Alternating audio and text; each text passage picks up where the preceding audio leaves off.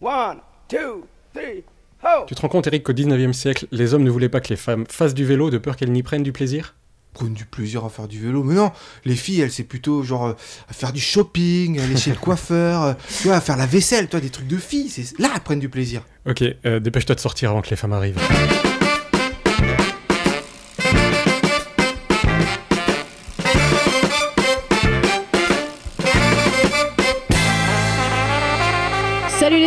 Vous êtes sur Pause Vélo et vous écoutez l'épisode 18. Aujourd'hui, c'est nous les femmes qui prendrons le flambeau.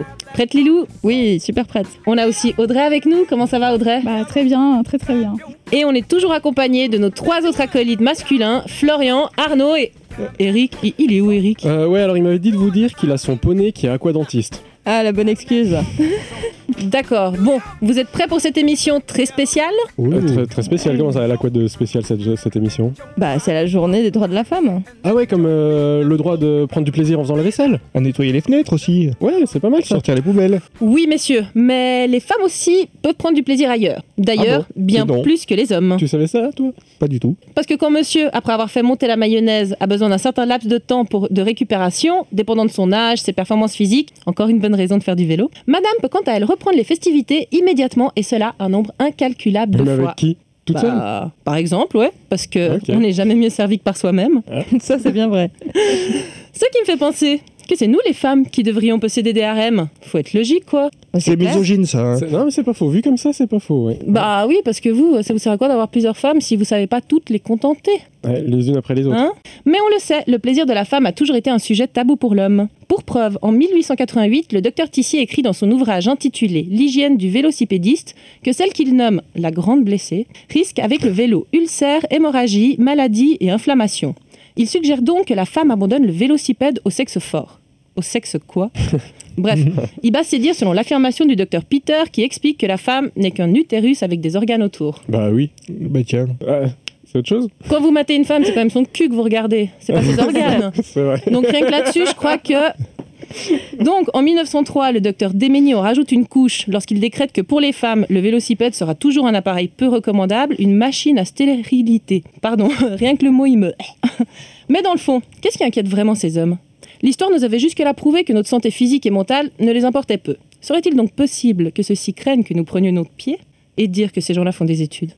Un autre grand visionnaire, le docteur Ofolloel, répond à cette question en écrivant, je cite, La femme grisée par le grand air, la vitesse, s'abandonne peu à peu à l'excitation ressentie, à la sensation de jouissance spéciale qui est peut-être la cause du plaisir éprouvé par elle sur une balançoire, sur les montagnes russes, plaisir qui souvent la conduit jusqu'à la volupté. Si j'avais su, j'irais un peu plus souvent à la place de jeu. Ouais. Docteur Ofolloel, quel manque de confiance en vous? Si votre zizi était si petit, vous n'aviez qu'à vous rabattre sur votre langue.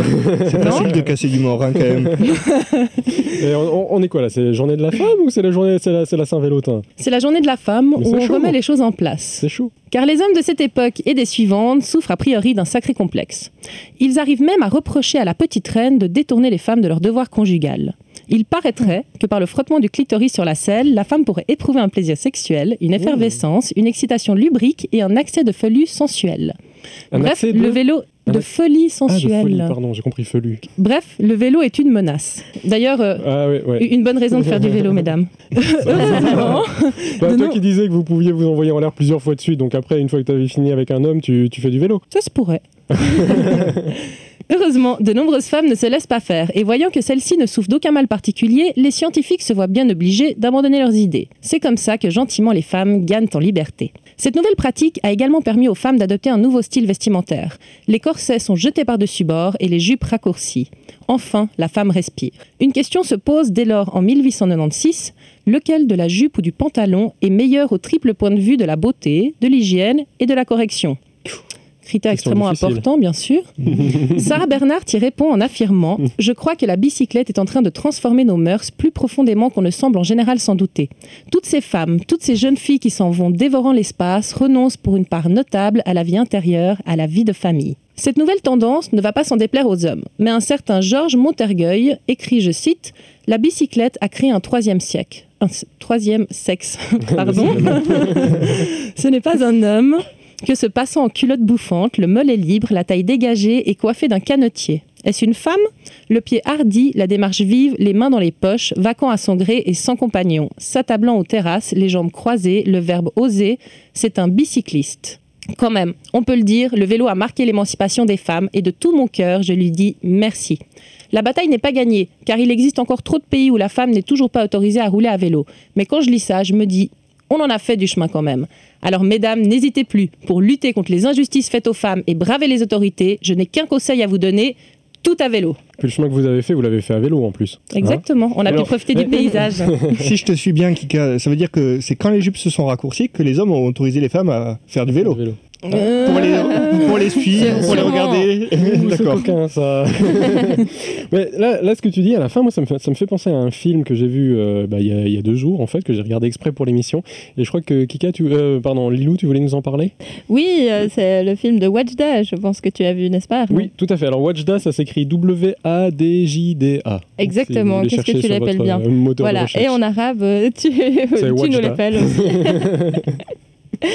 J'ai beaucoup aimé ce film. C'est l'histoire d'une petite fille, Wajda, qui a 8-9 ans, qui vit en Arabie Saoudite. Comme toutes les petites filles de son âge, elle vit dans une société où le clivage homme-femme est très important.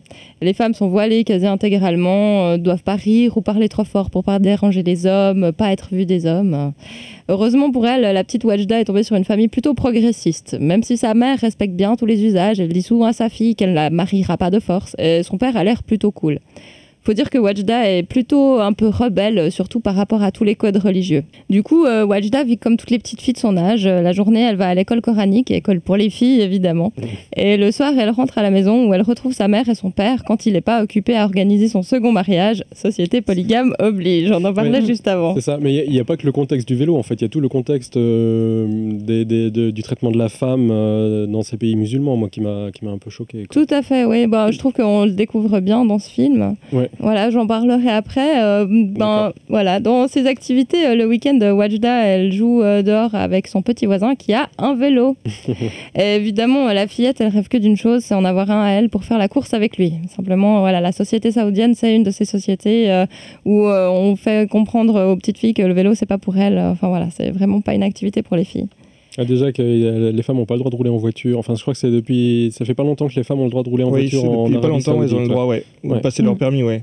Mm. Ouais, j'ai entendu ça aussi. Ouais. Et, euh, donc effectivement, il y a tout un tas de rituels qu'on découvre dans ce film, euh, moraux, des codes moraux, et puis des rituels euh, religieux saoudiens. Par exemple, le fait qu'une femme qui a ses règles ne peut pas toucher le Coran, seulement avec un mouchoir. C'est clair. Voilà. Et tout ça, ça fait beaucoup rire la petite Wajda jusqu'au jour où la directrice passe dans les classes pour prendre les inscriptions pour le concours de récitation coranique. Et elle annonce en même temps que le prix pour la première place vient de passer de 800 à 1000 riels. Et là, la petite Wajda est au comble de l'excitation.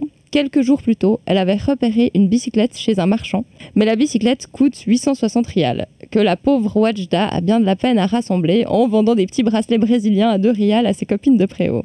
Du coup, elle voit la bonne aubaine, elle s'inscrit au concours. Sauf qu'elle n'avait pas été très assidue à l'école du... à l'étude du Coran jusqu'à ce jour. Elle est assez rebelle. Ouais, là, c'est rebelle. Du coup, il y a du boulot. Elle se donne à fond, elle s'achète un jeu vidéo pour réviser le Coran, elle va à tous les cours de psaume. Le petit voisin lui prête de temps en temps son vélo pour euh, l'encourager. Arrive le jour du concours. Alors attention, euh, gros spoiler. Bon, je n'ai pas trouvé que c'était un film avec beaucoup de suspense. J'avais quand même, je dois dire, j'avais deviné la fin. On se doutait euh, de la fin, mais on se doute le- de la fin, mais euh, je vous avertis quand même, gros spoiler à partir de là, hein, attention.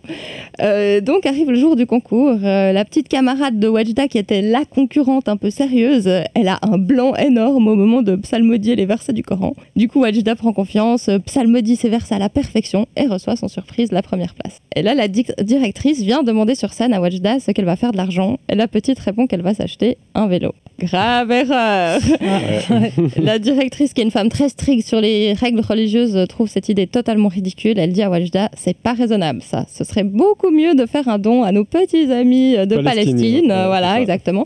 D'ailleurs, nous allons faire ce don en ton nom. Eh ben, Du coup, la pauvre euh, Wajda est dégoûtée. En sortant, elle croise le petit voisin qui comprend pas de l'avoir si déçu. Il lui demande euh, Mais t'as gagné le premier prix, où est ton argent? Puis elle lui répond Oh, Il est en Palestine. du coup, lui, il est trop chou, il la voit tout triste. Il lui dit T'inquiète, je te prêterai mon vélo autant que tu veux. Et là, elle répond encore plus triste Non, moi, ce que je voulais, c'était faire la course avec toi. Et te battre. Et te Et battre. te battre. Exactement. du coup, elle rentre et c'est vraiment une sale journée pour Wajda parce qu'elle est dépitée de ce qui lui arrive. Et quand elle arrive à la maison, sa mère, elle est pas là. Elle croise juste juste son père qui se prépare à se rendre à son second mariage. Du coup, à la maison, elle s'endort toute seule sur le canapé. Et quand elle se réveille, elle voit les habits de sa mère sur le lit. Du coup, elle sait qu'elle est là, elle la rejoint sur le toit. Et la mère, elle est dans tous ses états parce que son mari est en train d'épouser une seconde femme. Et elle dit aussi à Wajda, t'aurais pas dû dire à la directrice que tu voulais un vélo, voilà. Ouais. Et là, elle lui dit, de toute façon, ma fille, on n'a pas besoin de ces filles et de leur argent. Moi, j'ai plus que toi au monde et j'aimerais que tu sois heureuse. Et là, la mère, elle se déplace lentement sur le toit, elle allume la lumière et tada, le vélo Le tout beau neuf. vélo euh, voilà, le beau vélo vert que Wajda, dont Wajda rêvait, l'attend là. Et alors, elle a enfin pu faire sa course? Bah ouais, le lendemain, le premier truc qu'elle fait, c'est aller chercher son petit voisin pour faire la course. Et je veux pas dire, mais elle le largue complètement. On le voit même pas arriver. Moi, je, je l'attends toujours, le gars. Il est toujours disparaît pas- complètement, On sait ouais. pas où il est passé. C'est qu'une histoire de compétition homme-femme en fait, ce film. et, et la femme gagne. Voilà. Et en plus, ça, bravo. C'est. Voilà, pour ça qu'on voulait pas les laisser monter en vé- à, à vélo, tu vois, en, en 1900 et quelques. Oui, elles allaient voir ailleurs en plus avec les vélos. On ne pouvait plus les garder à la maison. en plus. Mais c'est impressionnant quand même dans ces pays musulmans. Quoi. Moi, je me rendais pas compte en choisissant ce thème euh, de, du, du vélo et de la femme, enfin une journée spéciale euh, pour la femme, je me suis pas rendu compte que c'était un tel combat pour les femmes en fait pour faire du vélo. Pour moi, de mon, mon point de vue européen euh, de base, euh, pour moi, une, voilà, une femme, euh, bah, ça peut faire du vélo. Quoi. Je, je, je me doutais pas qu'il y avait Ouais. un tel combat qui s'est fait euh, avant. Quoi. Alors je Mm. sais plus où Ouais. c'est, je crois que c'est en Arabie Saoudite ou peut-être en Égypte, mais j'ai vu que dernièrement c'est sorti dans la, dans la presse, dans les médias, euh, il y a des femmes qui s'organisent pour aller courir parce qu'aussi il n'est pas très correct dans ces pays musulmans pour une femme d'aller courir. Oui. Donc comme elles ont envie de faire du sport quand même, elles s'organisent et elles sortent euh, avant le lever du soleil pour aller courir Oui. en groupe. Ouais, Ouais. Bien sûr, Donc, parce euh, qu'elles doivent rester couvertes. euh, ouais, elles doivent voilà. rester couvertes Ouais. et du Ouais. coup, bon, c'est pas pratique Ouais. pour courir. Et puis Non. voilà, du coup, elles vont courir avant le lever du soleil pour éviter les regards masculins et puis elles, elles en prennent des petites impasses, des petites allées. Voilà, donc peut-être à vélo, ça peut se faire aussi pour ces femmes-là. C'est vrai que même si aujourd'hui en Occident nous pouvons rouler librement à vélo, c'est vraiment pas le cas partout. En Afghanistan par exemple, le vélo est une pratique exclusivement réservée aux hommes, car jugée Ah. immorale pour les femmes. Heureusement, un petit groupe de femmes a osé braver cet interdit équipé de colons longs et le foulard coincé sous leur casque. Elles s'entraînent chaque semaine dans les rues de Kaboul avec un ancien champion de cyclisme. Cela n'est pas sans conséquence. Victimes de menaces, de jets de pierres et de fruits à leur passage, ces guerrières n'abandonnent pas et Sérieux poursuivent leurs rêves. Non mais Oh, tu te rends compte putain. donc leur grand rêve maintenant, c'est de représenter un jour leur pays aux Jeux Olympiques. Une première victoire en 2013, elles ont participé pour la première fois au championnat d'Asie de cyclisme. Mais- ouais. Ouais. Ouais. Mais c'est c'est pas gagné quoi, parce que t'imagines, tu, tu, tu roules dans les rues, puis tu te prends des, des cailloux, des fruits, enfin c'est. Ouais. C'est plus, horrible, en plus, voler et tout, ça doit pas être Ouais. euh, confortable non plus pour Non, pédaler. Quoi. ça peut être- Non. Le foulard, c'est pas contre la pollution, non? C'est pas comme en Chine. il, il est pas devant la bouche. c'est pas ça. Enfin, quoique. Et en Iran aussi. La pratique du vélo par les femmes, ça fait également polémique. Et en, en 2016, afin de lutter contre la pollution, les autorités iraniennes, elles ont lancé une campagne incitant les habitants à rouler à vélo tous les mardis. Ce qui est une très bonne idée sur la base. Mais l'initiative, elle a été très bien reçue par les Iraniens, qui ont Mhm. été nombreux à rouler à vélo le mardi. Mais dans la ville de Marivan, cette réussite n'a pas été vue d'un aussi bon œil. Car justement, les femmes ont participé à- à cette initiative, à cette campagne. Bah oui, pourquoi pas. Et ça a été très mal perçu. Certaines d'entre elles ont même été arrêtées, puis libérées quelques heures plus tard, après qu'un frère ou leur père ait Ah été convoqué et que ladite femme, mais attendez, se soit engagée par écrit qu'elle ne ferait plus jamais de vélo dans un lieu public. Non, Oh, donc. Donc, Mais c'est euh, une ville seulement en Iran, quand même. Oui, alors une ville en Iran. Les autres villes, il n'y a pas eu polémique, mais après. il y a eu des euh, femmes qui ont roulé dans les autres villes. Oui, oui, oui, tout à fait. C'est vraiment la ville qui, qui elle, a, a réagi euh, vraiment fortement. Euh, c'est peut-être d'ailleurs à cause de son imam, Mamousta Mostafa Sh- Shirzadi, Shir- euh, qui dit que la femme ne devrait pas faire de vélo car ce serait contraire à l'islam. Donc euh, je me suis renseignée et on ne parle pas de, de vélo dans, dans le Coran. Hein. C'était pas, actuel. hein. il pas à Donc, vélo. euh, mais heureusement, une fois de plus, de nombreuses personnes, dont des hommes, hein, je dois dire quand même, qui ont, ils ont réagi et ils ont manifesté à plusieurs reprises dans les rues de la ville. Pour répondre à ces manifestants, les autorités locales ont finalement décrété qu'ils allaient réserver un parc uniquement pour les femmes tous les mercredis afin que celles-ci puissent circuler librement à vélo. hein. Waouh. Bon, c'est Mais- c'est un pas. Mais Sympa. ce parc serait entouré de murs afin que les femmes puissent circuler à deux roues en toute sécurité, Ouais, sans que vu. les hommes puissent les regarder. Ah, Ouais. Et donc, moi, ce que je comprends bien, c'est qu'une fois de plus, c'est la perversité des hommes qui force la femme à se cacher. Ah, mais Ouais. tout à On fait. en, est, on en Ouais. est toujours là. M- Malheureusement, il y a bien d'autres pays à citer, mais soucieuse de votre santé mentale, je préfère vous solliciter pour accomplir des actions constructives qui permettront un jour, je l'espère, que nous, les femmes, soyons considérées d'égal à égal avec les hommes. Nous avons chacun nos particularités, nos points faibles et nos points forts, mais il est exclu que la femme soit et reste stigmatisée par des individus peu scrupuleux, pervers, qui ne savent pas gérer leurs pulsions primaires ou encore des faibles d'esprit trop peu confiants en leurs capacités mentales et physiques et qui, pour s'élever, se permettent d'écraser le soi-disant sexe fort, euh, sexe faible. Ouais. Ah, bon lapsus. Donc moi, hein, tous les hommes là qui pensent que la femme est un sexe faible, eh ben, je les défie à venir faire un bras de fer avec moi. Ou une course de vélo. Ou une course de vélo, une course de vélo, suivi d'un bras de fer. Bon, je sais pas si vous avez déjà remarqué, je change un petit peu de, de sujet, quoi, mais le, le vélo d'un homme, il ressemble pas au vélo d'une femme. Non, Ouais, c'est clair. vrai. D'accord. Et euh, je vous propose de découvrir pourquoi c'est comme ça dans la Minute Inutile. Vélo vire, vélo volte. Où va la vie? Vélo.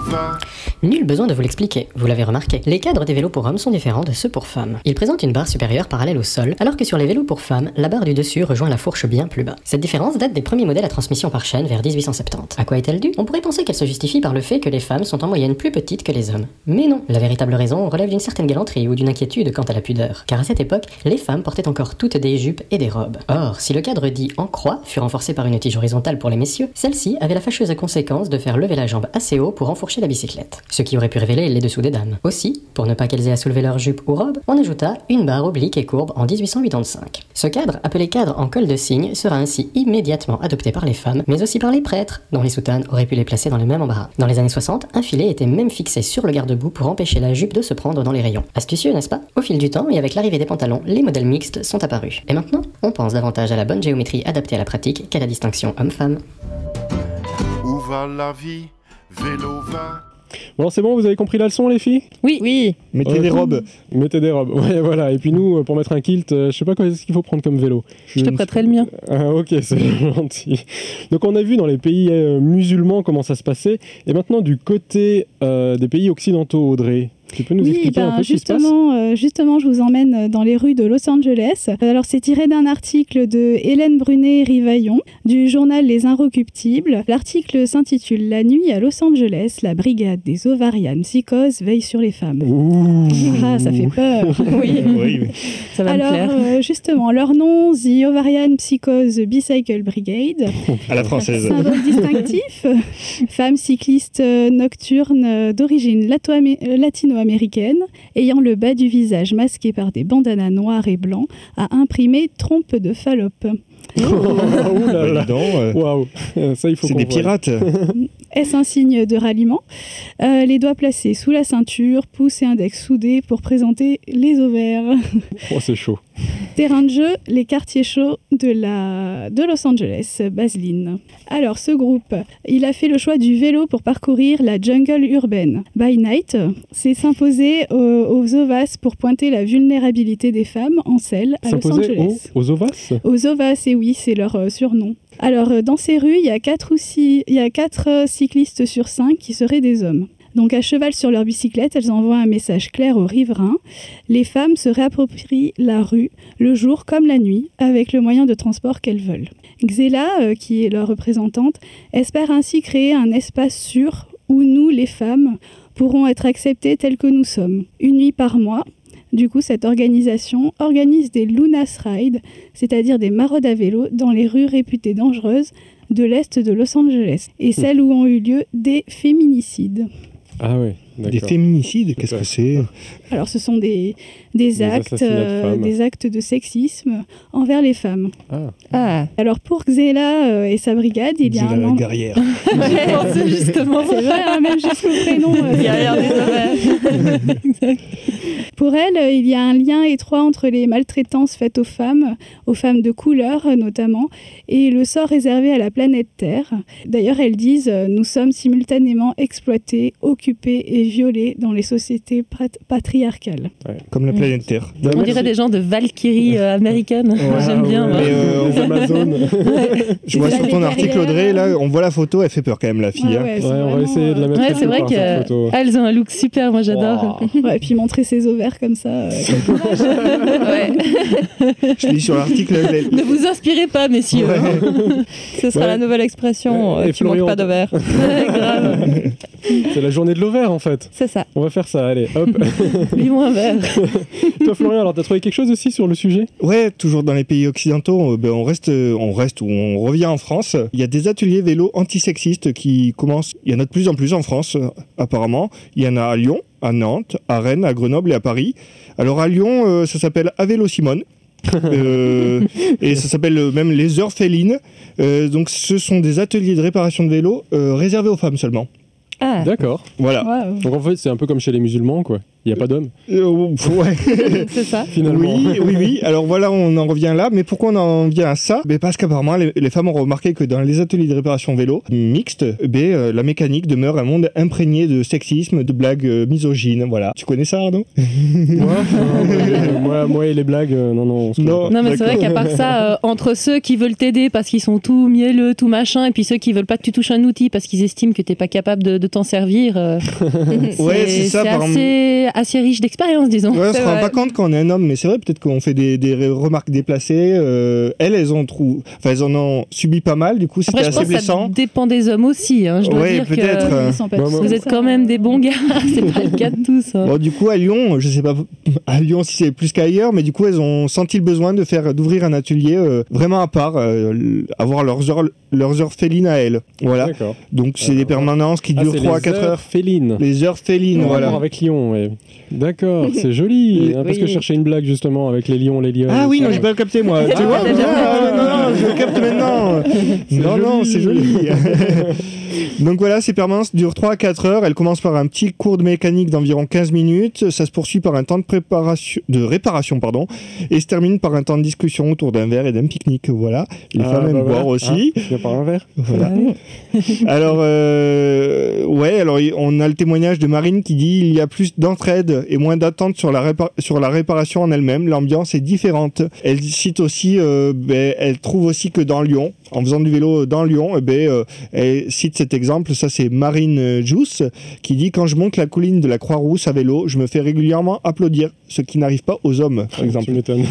Des comportements sexistes, il y en a aussi euh, en France. hein. Il n'y a pas besoin d'aller dans les Ouais. pays musulmans. T'as t'as des statistiques parmi tous ces vélos réparés? Il y en a combien qui sont encore en état de rouler? Ah bravo, voilà. là Donc c'est pour éviter ce genre de blague qu'elles ont créé Allez, un atelier. Précisément. dont tu seras exclu. Du coup, euh, voilà. tu vas sortir avec Eric.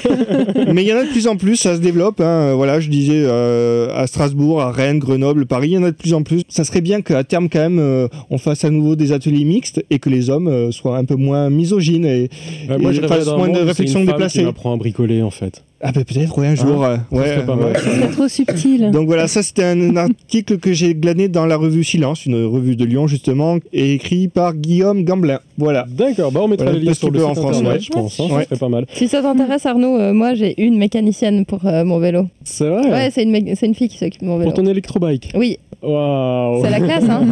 et puis elle est stylée, la fille, hein, je te le dis. D'accord, Ouais. tatoué et tout. Ouais, et puis elle en connaît bien plus que tous les hommes sur les vélos. Ah, ça c'est bien. c'est bien, mesdames, bricolées. Je vous propose d'écouter un petit peu d'histoire. Eric est parti, mais pas bien loin. Il nous a quand même préparé une petite chronique.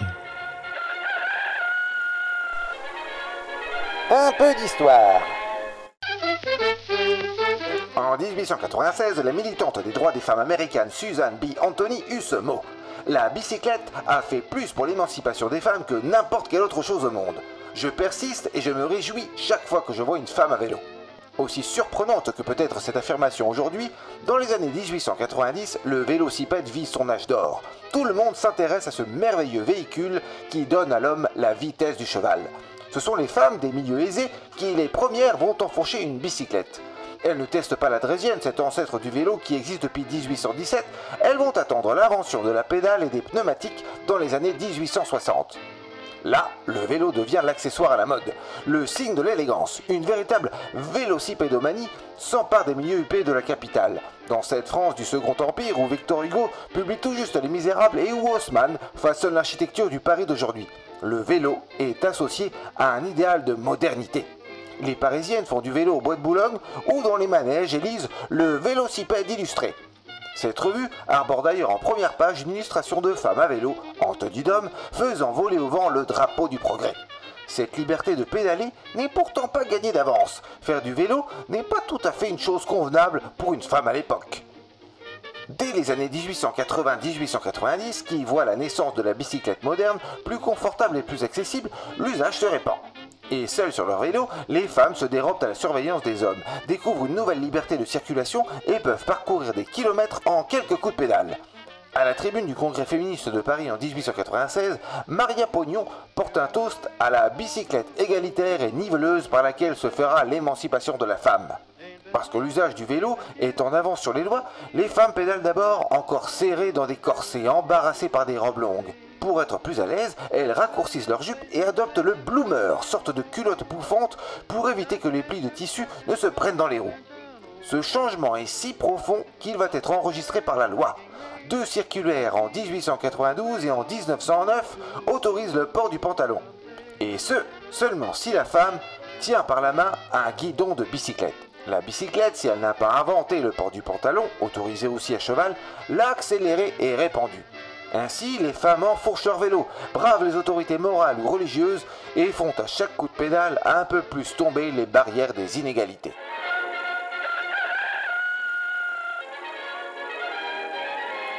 Bon, moi, il y a quand même une, euh, quelque chose que je trouve de très sexiste. Dans les, dans les automobiles, il y a une marque de voiture où le logo, en fait, c'est le symbole masculin. Je sais pas si vous voyez. C'est une marque de voiture euh, suédoise Ouais, quelque chose comme ça, ouais. Ah Ouais. oui. Vous voyez, c'est le rond avec une flèche vers le haut, quoi. Alors moi, je vous propose, mesdames, de vous approprier une marque de voiture, en fait, et puis de mettre le logo féminin à la place, de mettre un rond avec la croix en bas, et puis de la renommer Vulvo. Ah bah tiens, on pourra rejoindre l'équipe euh, de femmes américaines et on écrasera des hommes dans le quartier. Une marque de bicyclette, sinon c'est pas mal. Oui, aussi. Avec un pare-bœuf devant. Bon, Arnaud, si t'as fini avec tes bêtises, on va peut-être pouvoir passer à l'agenda de la semaine. Ouais, d'accord. C'est chiant de se faire recadrer par les femmes. Eh ouais, Il va on a falloir euh, Exactement. Il a tout compris, Florian. Mais l'agenda. À Genève, du 7 au 17 mars, il y a l'autre salon qui se tient en parallèle du salon de l'auto pour mettre en valeur la mobilité douce. Et on sera présent le 7 mars. Et la vulvo. Avec euh, nos vélos, nos Velvo, Eric. Nos vulvos. nos Velvo, tout Nos ça, tout et tout ce qui va avec. ouais. Donc on y sera le 7 mars, ouverture du festival à 17h30 au Bain des Paquis avec euh, enregistrement public donc de la pause vélo. Et euh, le programme c'est sur autre-salon.ch. Prochain rendez-vous à Lons-le-Saunier le samedi 16 mars à 15h à la maison de Vachekiri. Projection de, de Bike for Bread, un documentaire sur les livreurs de pain à vélo au Caire. Et enfin, À la rit, donc il il est parti directement sur le C'est magique. Et à Paris, le dimanche 17 mars, c'est l'AF3V, l'Association française des véloroutes et voies vertes, qui tiendra son assemblée générale à l'auberge de jeunesse Yves Robert. Plus d'infos sur af3v.org. Merci beaucoup Lilou. Et puis sinon, vous pouvez nous retrouver sur Facebook. Instagram. Twitter, Et www.posevelo.com. Parfait et SoundCloud aussi pour nous Spotify écouter, ou aussi, YouTube. Et Castbox. Spotify, Voilà. voilà. Un peu partout Et puis en fait. Redline Radio, et puis Radio Plus. Et on va se quitter tout de suite en musique avec le groupe GHB et la chanson Téléphone. Et en attendant, Pour sauver les droits des femmes. faites du vélo